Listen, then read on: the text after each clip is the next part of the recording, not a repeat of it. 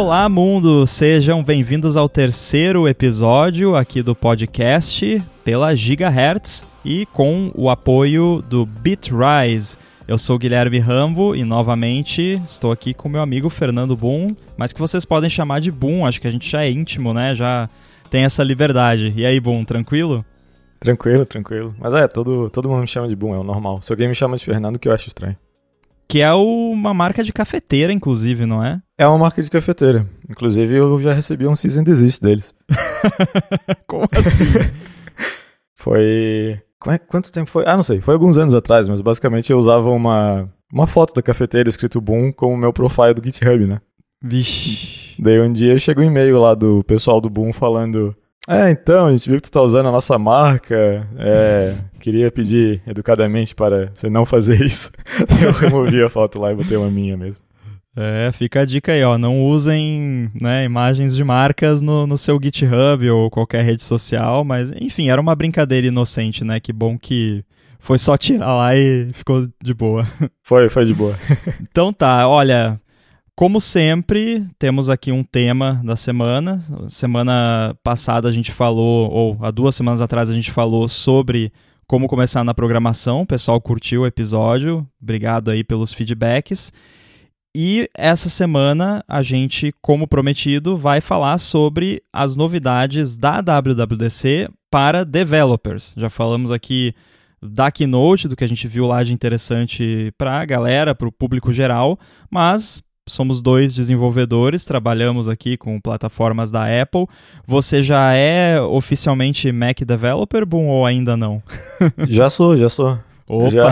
muito bem, Apesar parabéns. de ainda ter muito, muito restício do que eu, ainda, eu fiz da minha época de iOS, né? Já, já posso falar da minha época. Mas é, semana passada já foi 100% Mac. Muito bom. Então, já, já temos aqui dois desenvolvedores para Mac aqui nesta mesa, mas eu também faço coisa para iOS, o Boom também tem o, o, o PyStats, né, que você faz lá para iOS também. Então, a gente tem projetos para iOS também, embora o, o nosso ganha-pão na maior parte do tempo seja o macOS. Mas o Boom está começando, tenho certeza que vai dar muito pano para manga ainda essa transição. Vai, vai. Vai. Mas uh, as, os anúncios da Apple para desenvolvedores, eles têm cada vez mais sido no geral, assim, não tem muito uma coisa que eles anunciam, ah, isso aqui é para Mac, isso aqui é para iOS. Eu tô até curioso para ver quando que eles vão parar de separar ali no, nas sessions da WWDC por plataforma, uhum. porque ainda existe essa divisão, de certa forma, por plataforma. Embora, se você for olhar, eu acho que se alguém fizesse um levantamento das tags dos vídeos, comparando desse ano, o ano passado e indo para trás, tem cada vez mais vídeos que a tag é tipo Mac, iPhone, iPad, Apple Watch, é tudo, né? Porque é, tudo está em todas as plataformas. Uhum. E isso foi um tema, eu acho, ainda mais forte esse ano. O que você acha, Boom, dessa mudança, dessa diferença que a gente tem hoje em dia e dessa, desse foco que a Apple deu esse ano no SwiftUI, especialmente, e no Swift também pode-se dizer assim como um todo, porque tem muito mais coisa exclusiva de Swift esse ano do que em anos passados. E foi meio que oficializado no Platform State of the Union, ó, Swift e SwiftUI é o futuro, a gente continua dando suporte para tudo, né? Objective-C, tudo que a gente tem de legado ainda vai continuar funcionando, mas isso aqui é o futuro. Como você vê isso? É, então, foi aquele slide branco com a fonte preta, né? É. é marcou bem, marcou bem, porque foi, acho que foi ali o, o, o prego no caixão do Objective-C, o oficial, né? Sim. Mas, assim, eu, eu, tenho uma relação muito de amor e ódio com o SwiftUI. Eu acho que muita gente tem. Eu fiquei bem feliz que eles estão botando muito tempo, investindo muito tempo na, no framework em si. É, mas sempre tem aquela coisa, né? Eu fico a decepção de, ah, iOS 16 only. Ah, só para iOS 16. Então vou poder usar isso aí daqui a dois anos, sabe? Uhum. É muito, é muito decepcionante ver todas essas coisas novas e ficar completamente preso porque não, eles não são retrofit, né? Não, tu não consegue usar no, nos iOS antigos. Sim. Que é, é desagradável. Mas sim, essa, esse, esse foco no SwiftUI ali eu, eu acho que só tende a crescer, né? Daqui a pouco vai, assim como não tem mais palestra de Objective-C daqui a uns anos, sei lá quanto, mas daqui a uns anos não vai mais ter palestra de UIKit também. Acho que é questão de tempo só. É, eu acho que vai demorar bastante ainda, mas com certeza, eventualmente é isso que vai acontecer. Foi interessante você trazer essa questão da, da adoção e da, do suporte por versões, porque isso me lembra muito quando eu era web developer e você tinha um monte de recurso maneiro no CSS lá, por exemplo, mas ah, não funciona no Internet Explorer. Aí você não podia usar, né? Então, tipo, tá, uhum. e daí? Não tô nem aí que existe porque eu não posso usar. Eu ainda sinto uma diferença em relação a isso hoje em dia com as plataformas da Apple, porque nos meus projetos, pelo menos como eu sou, né, na maioria deles, diretor de produto e gerente, dono, tudo, né? Então não, não preciso responder a ninguém. Às vezes eu decido, ah, essa feature do meu app, que vai ser, que é uma feature tipo, não está totalmente interligada com todo o resto, é uma parada à parte isso aqui especificamente eu vou implementar usando esse recurso novo e essa feature específica só vai funcionar no macOS 12 ou 13, né? Eu estou até já uhum. tra trabalhando aqui, estou produzindo uma versão nova do AirBuddy que vai, vai lançar no final do ano e já tem algumas coisinhas que eu já estou planejando que vão ser só para o macOS Ventura, então essas coisas vão ser já usando recursos novos. Eu acho que as plataformas da Apple te dão um pouco mais de flexibilidade nessa área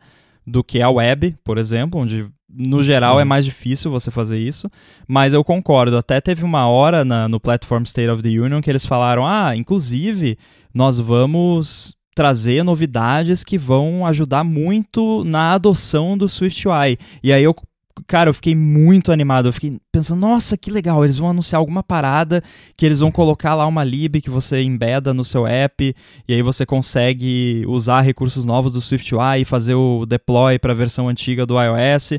Aí não, era um novo recurso lá de células de Collection View e Table View que você vai poder usar views de SwiftUI mais fácil dentro de collections e que só está disponível no iOS 16, no macOS 13 e tal. E, tipo, é. tá legal, isso vai ajudar na adoção, com certeza, mas não é o que eu esperava, né? Tipo, pô, isso é muito legal, né? Não tô aqui desmerecendo o recurso, achei mó maneiro, muito provavelmente vou acabar usando em algum momento e ajuda sim a adoção em talvez em apps novos que estão começando agora e que já vão suportar só o iOS 16.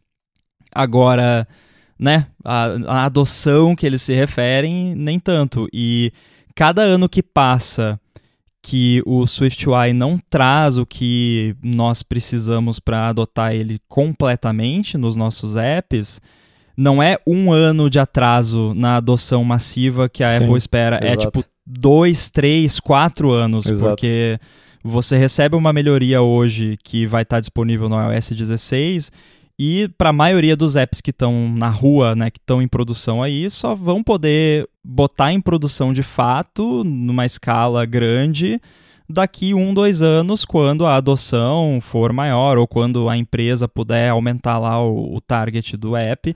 Eu sou, de um modo geral, bastante agressivo com os meus apps em termos de, de suporte, porque eu sou uma pessoa só, né? Então eu não tenho condições Sim. de ficar suportando a iOS 10 em 2022, não dá, eu, né? Não, não cabe no meu schedule.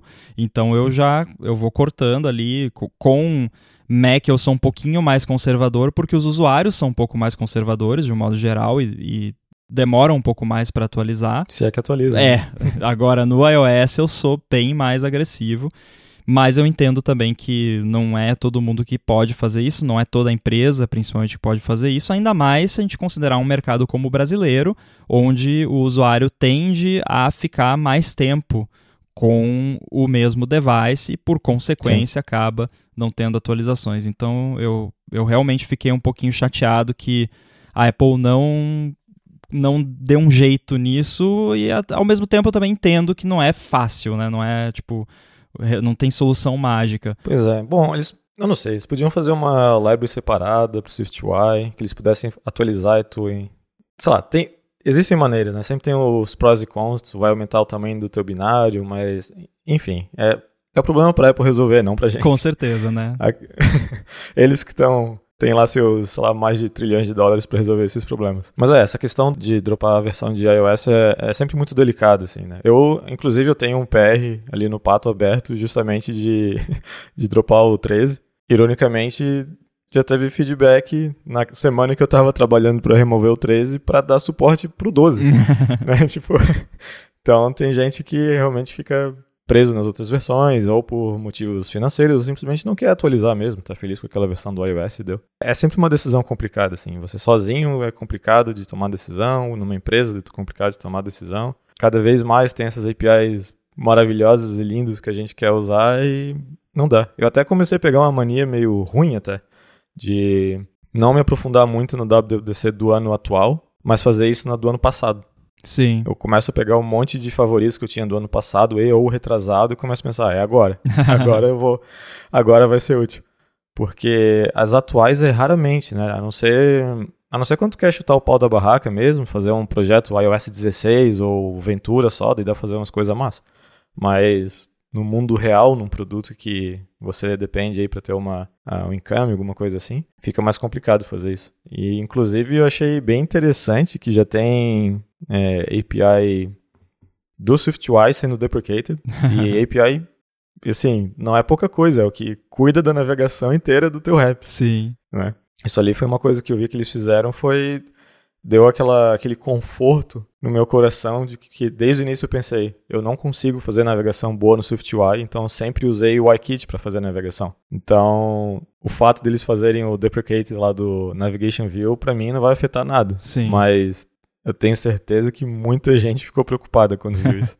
pois é, eu sou do, do mesmo time assim, eu quando eu faço coisas em SwiftUI, no geral eu não uso o sistema de navegação, eu faço o, o scaffolding ali, né, toda a estrutura eu faço com o framework da plataforma, seja AppKit ou seja UIKit, mas a, o miolo, né, ali a, as views em si eu, eu faço com o SwiftUI, o que eu acho perfeitamente válido. É, uhum. Inclusive eu acho que vale trazer também esse, esse tema aqui, porque eu vejo muito esse lance de resistência à mudança, que é natural do, do ser humano e principalmente de programador, né? ainda mais programador mais experiente, tipo nós, né? Eu, eu, eu tive assim uma certa resistência também, você ao SwiftUI, mas eu uhum. vejo também algumas críticas que eu não sei se eu concordo, porque muitas das críticas que eu vejo ao SwiftUI e uma coisa que eu vejo pessoas repetirem bastante é assim: ah, para fazer essa parada aqui, eu tenho que fazer um hack, sabe? A pessoa fala, eu tenho que fazer um hack. Aí eu vou ver, tá, que hack que você tem que fazer? Aí é tipo, ah, tem que declarar uma extension em environment key e uma extension em environment values para de definir ali o meu próprio valor do environment. Cara, isso não é um uhum. hack, isso é só o jeito que você faz a parada Sim. no framework. Então, é, é, tipo, sei lá, se eu tivesse aprendendo UIKit ou AppKit hoje em dia, e se eu tivesse que implementar um delegate para colocar ali células numa table view, eu, eu, falar, pô, mas tem que fazer um hack, né? Não, não é, não é um hack, é só Sim. é um jeito de fazer a coisa no framework que você não está acostumado e aí você acha estranho e aí você chama de hack, né? Uhum. Tá, você pode achar aquele jeito de fazer que não é o melhor, que você preferir uma API diferente, propor uma API diferente, mas eu vejo muito isso, né? Não que não tenha casos no SwiftUI onde você tem que fazer hacks, eu já tive que fazer, acho que todo mundo já teve que fazer, mas é, sei lá, acho que tem uma diferença entre um hack que você tem que fazer para a parada funcionar e uma coisa que simplesmente é diferente, aí você não é familiar com aquilo e aí Sim. você chama de é, hack exato. só porque é diferente, né? É, a grande maioria dos meus hacks de SwiftUI é usar o iKit. seja... o que não é um hack também, né? Porque é suportado. É, exato, exato. Não, mas no caso é não usar o SwiftUI, uh -huh. não é nem representable, é só não usar. Sim.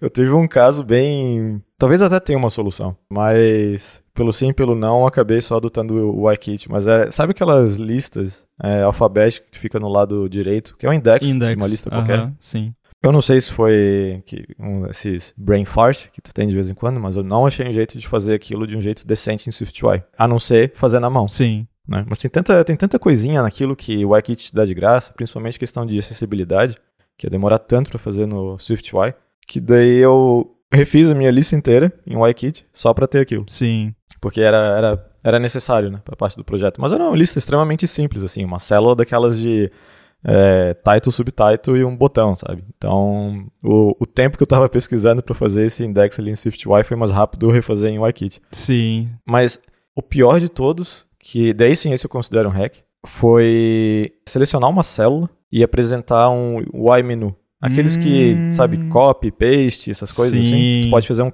tu pode fazer um custom desse. No iKit tu faz isso em, sei lá, 10 minutos, 15 minutos, tá pronto. SwiftUI.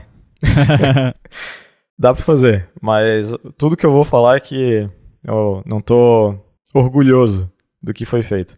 né? Foi usando os representable e tudo mais e tal, mas tipo manter o estado entre o iKit e o Touch no SwiftUI e tal é bem é bem cabeludo o negócio. Então, eu não gostei muito da solução, mas funcionou. Então, tem, tem uma esse esse que é uma questão com o SwiftUI, assim, é aquela é a própria falta de experiência com o framework, né? Uhum. Mas é aquela coisa de isso aqui é tão mais fácil se eu fizer usando outra coisa, né? tipo o iKit, por exemplo. E muitas dessas, dessas horas, com certeza, é falta de experiência, né? de, ah, eu não estou familiarizado de fazer esse caminho do, do jeito do SwiftUI. Mas também tem muita coisa que os frameworks da, da Apple não encaixam bem com o SwiftUI. Uhum. E, e esses que me dão um pouco de, de agonia, assim. Eu, não, eu nunca tentei usar, mas é, reza a lenda que não dá um, usar... Eu não sei agora no iOS 6, acho que eles mudaram, né? Mas usar MapKit ou WK WebView, até o Safari View Controller com, com SwiftUI era bem chatinho, assim. Eu não, eu não tentei, eu não, não sei, mas o que eu vejo de gente reclamando né, no Twitter por causa desses, dessas três coisas é, é, bastante. É, não é que não dá, tipo, dá, mas você tem que criar o seu próprio wrapper. Uh, ao menos o, o Map Kit, eu acho que desde o iOS 15 já tem lá um Map View nativo. Hum. Uhum. É, o WebKit ainda não, e inclusive eu recomendei recentemente para alguém no Twitter, é, no projeto lá do WebKit, que é open source, tem um sample code onde tem um, uma WebView SwiftUI lá, que eles fizeram pro, ah, pro sample code, e se você arrastar ela uhum. pro seu app, assim, funciona legal, tem bastantes recursos até talvez aquilo lá acabe sendo virando uma base assim para uma parada oficial. Uhum. mas uh, nesses casos é, é, aquela coisa né? É, é da, da, novidade que ainda não está 100% trabalhada e ainda precisa da, do, do, suporte nativo para algumas coisas. Eu lembrei também aqui de um caso que, que eu fiz que foi a possibilidade de trabalhar com gestos em swipe no trackpad do Mac ou até no, no Magic Mouse, uhum. que eu tenho algumas interações no AirBuddy que usam o swipe no trackpad ou, ou no Magic Mouse se o usuário tem aquele device. E para você fazer isso no AppKit, você tem que trabalhar com os eventos de scroll. E o SwiftUI não tem nativo uma forma de você receber eventos de scroll, né? Você tem lá scroll view, mas uhum. é, não é isso, né? É, é, você ter os eventos crus ali. E aí eu implementei uma solução que, que basicamente o que ela faz é colocar uma NSView, né, uma view nativa do AppKit como background da, do, da minha view no SwiftUI. Uhum.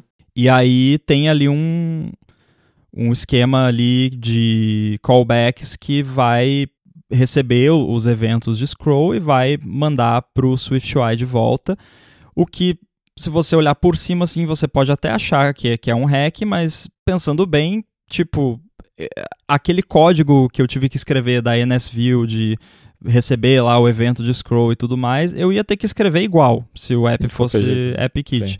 Então é. o único código extra que eu tive que fazer foi aquela cola ali entre o AppKit e o SwiftUI. E além de tudo, eu consegui colocar isso dentro de um view modifier no SwiftUI. Ah, então ficou bem assim, na hora que você vai usar a parada, é bem bonitinho, tipo, parece um negócio nativo. Que é uma das coisas que eu gosto do SwiftUI, é como a, as APIs do SwiftUI permitem você criar suas próprias soluções de forma que a API da sua solução fica muito parecida com o que são as APIs nativas do SwiftUI. Sim, é, isso é muito bom. E, é bem extensível. É, né? é então até, às vezes até pode ter uma coisinha meio feia ali por trás que você não gosta muito, mas funciona, né? E às vezes o feio não é que é um hack, é só que né, é, é, é, código, né? Você sempre vai ter que ter código em algum lugar. é, sempre, sempre vai ser feio em algum lugar, depende da quantidade de camadas de abstração que você está disposto a ter, né? Porque em algum momento vai ser um monte de código binário ali que é feio também, então é... Onde é que tu traça a linha? Exatamente.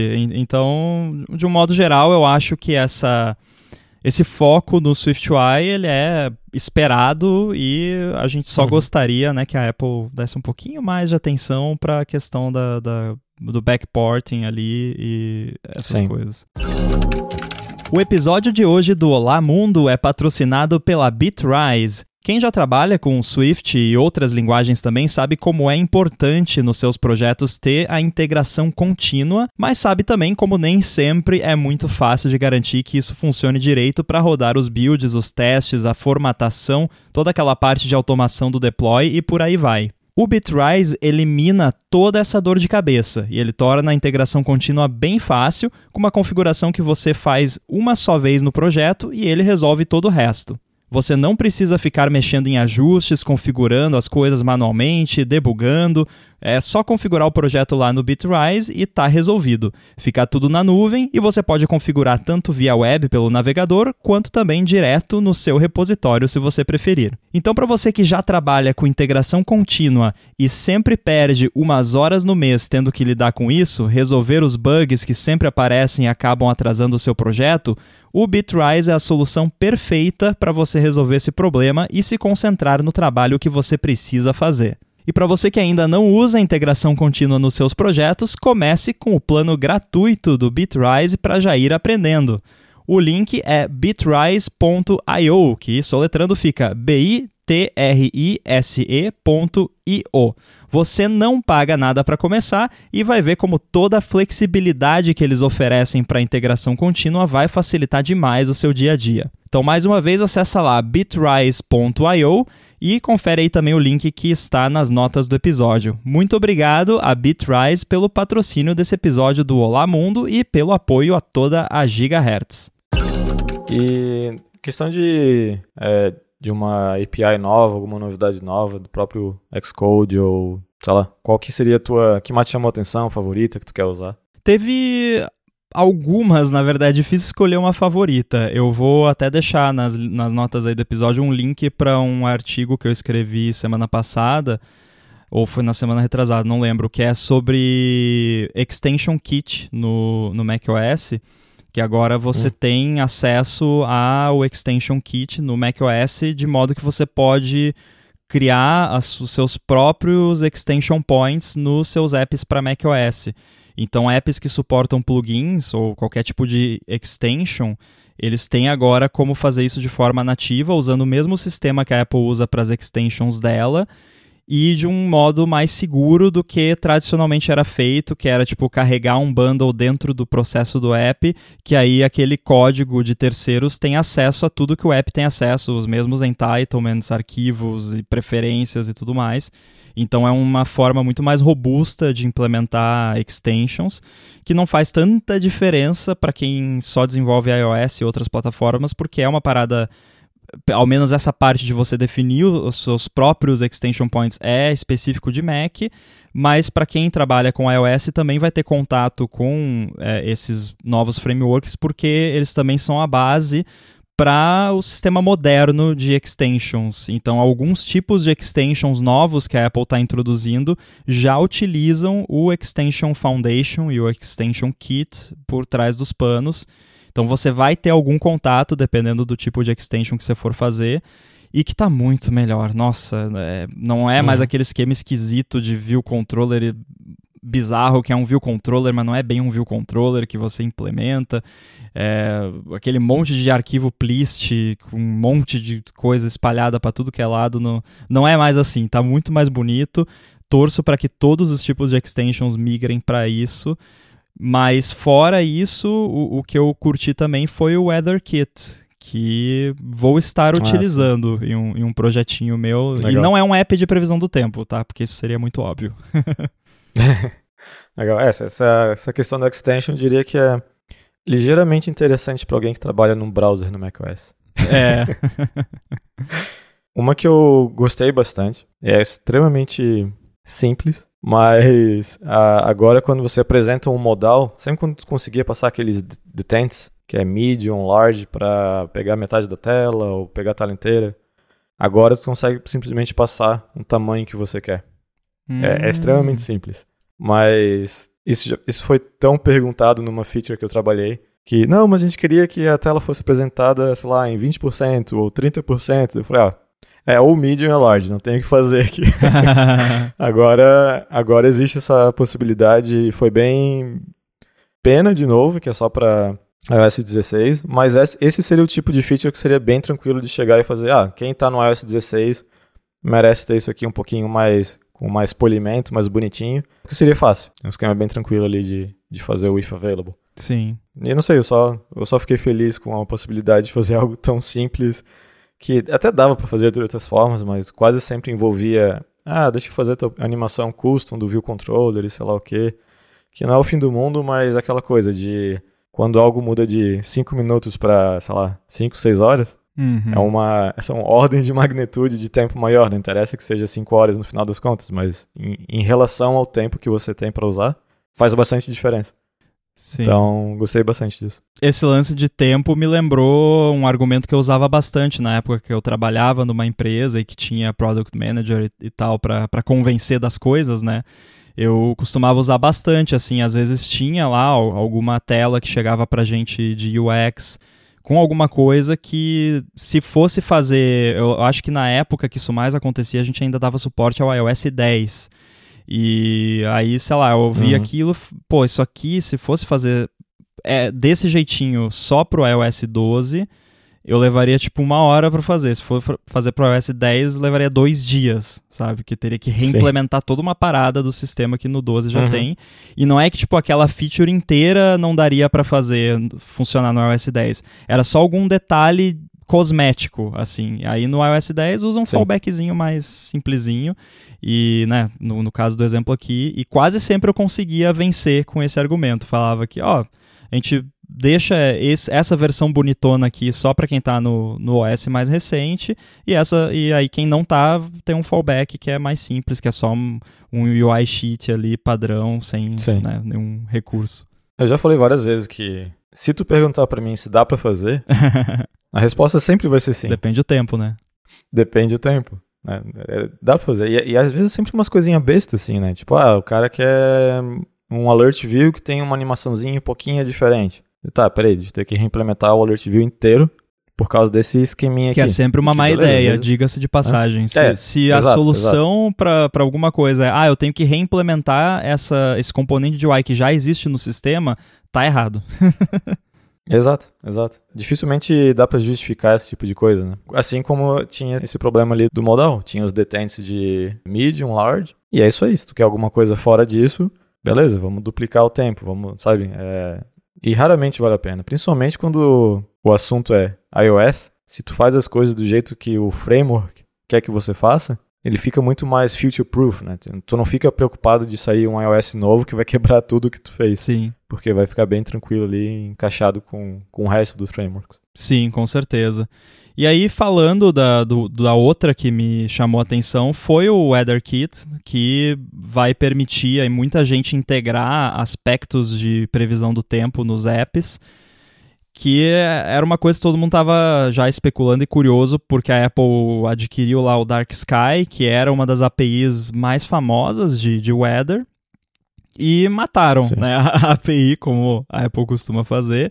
Mas eu acho que eles estão entregando aí uma, uma substituição à altura, ou até melhor, porque não só o WeatherKit ele é uma API nativa ali do sistema que você pode usar, mas também está disponível como uma API REST que você pode Sim. consultar por algum serviço seu lá, uhum. algum uh, servidor. E o preço é muito competitivo. Eu não vou falar agora aqui porque eu teria que consultar e ia demorar muito, mas enfim, você tem lá muitos requests já inclusos lá no seu plano de developer padrão lá dos 99 dólares por ano. E aí, quando passa disso, é bem barato assim, se você comparar com outros fornecedores desse tipo de dado. E o WeatherKit tem uma vantagem que eu acho muito bacana, que é a questão da privacidade, que você Sim. não precisa necessariamente dar ao serviço, ao app de, de previsão do tempo, as suas coordenadas. Ele pode se basear ali na, na, confiança que você já tem no sistema. Então você dá ali o direito ao sistema acessar a sua localização e o app só vai ter acesso ao resultado de previsão do tempo para sua localidade, isso é bem bacana. E eu acho que o legal disso é que permite que coisas que não seriam feitas sejam feitas, que é o meu caso. Então eu posso até contar aqui o que, que eu vou fazer. A gente queria, quando a Apple lançou os widgets, a gente quis fazer para o Chib Studio widgets, porque é um app de criar bonequinho e tal, é, é uma coisa divertida, bonitinha, que, e aí o pessoal tava naquela loucura de vamos customizar home screen e tal, o que tem tudo a ver com a proposta do app. E aí, um do, dos widgets que a gente queria era um widget de previsão do tempo do Chib Studio que fosse integrado lá com o Chib Studio. Então, o bonequinho ia trocar de roupa dependendo se está frio, se está ah, calor e tudo mais.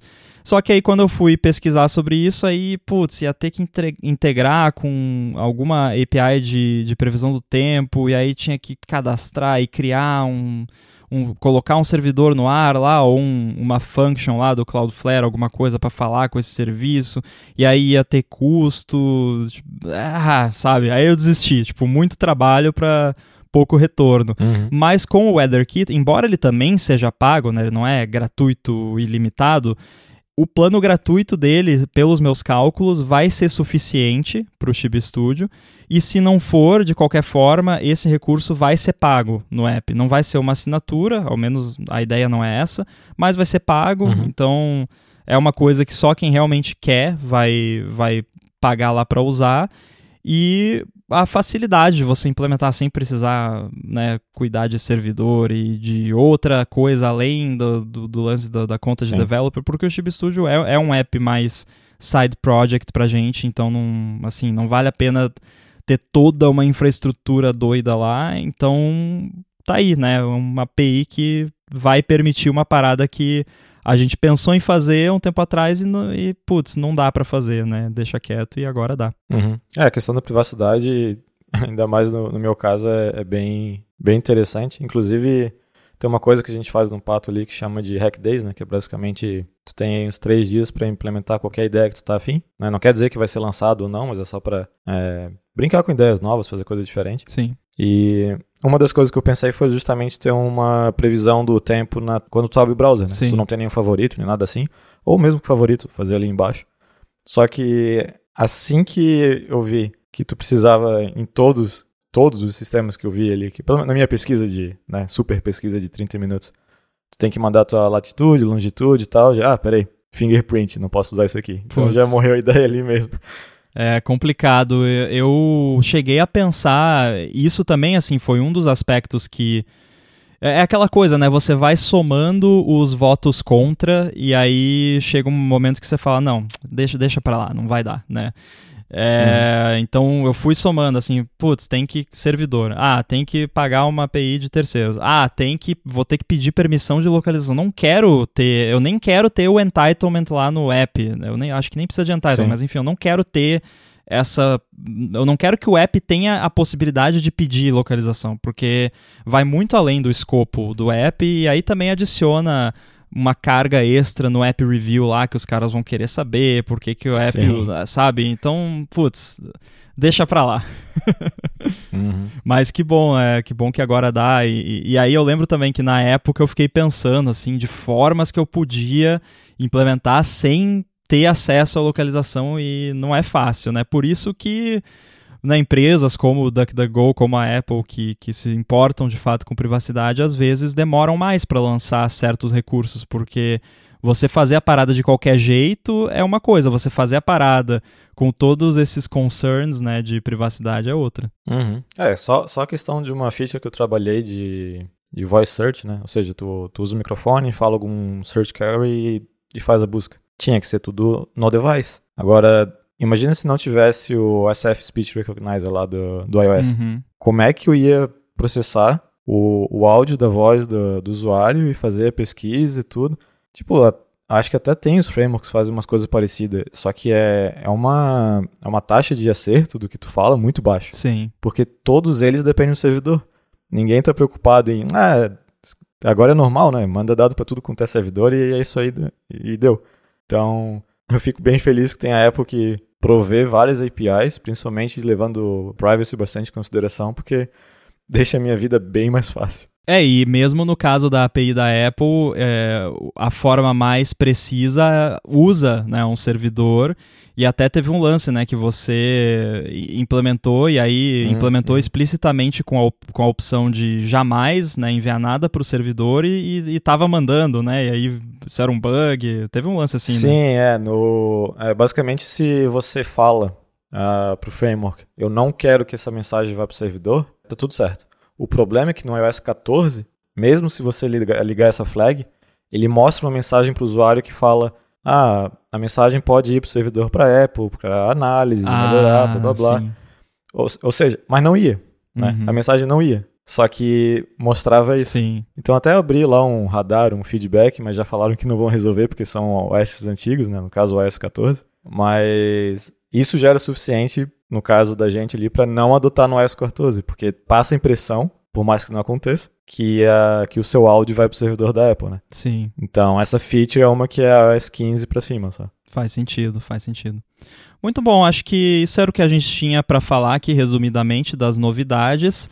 A gente tem aí uma lista enorme de temas que a gente vai abordar ao longo dos próximos episódios e, claro, se surgirem mais coisas que a gente aprendeu das novas APIs e alguma que a gente queira entrar em mais detalhes, a gente sempre pode fazer um episódio a respeito, mas a gente tenta manter aqui dentro desse mais ou menos 30 minutos para não ocupar muito tempo de vocês. E se eu vim em 2x, então vai mais rápido ainda. Então, por hoje, vamos ficando por aqui. Obrigado aí, Boom, mais uma vez pela disponibilidade de conversar aqui comigo. Obrigado ao Bitrise pelo patrocínio.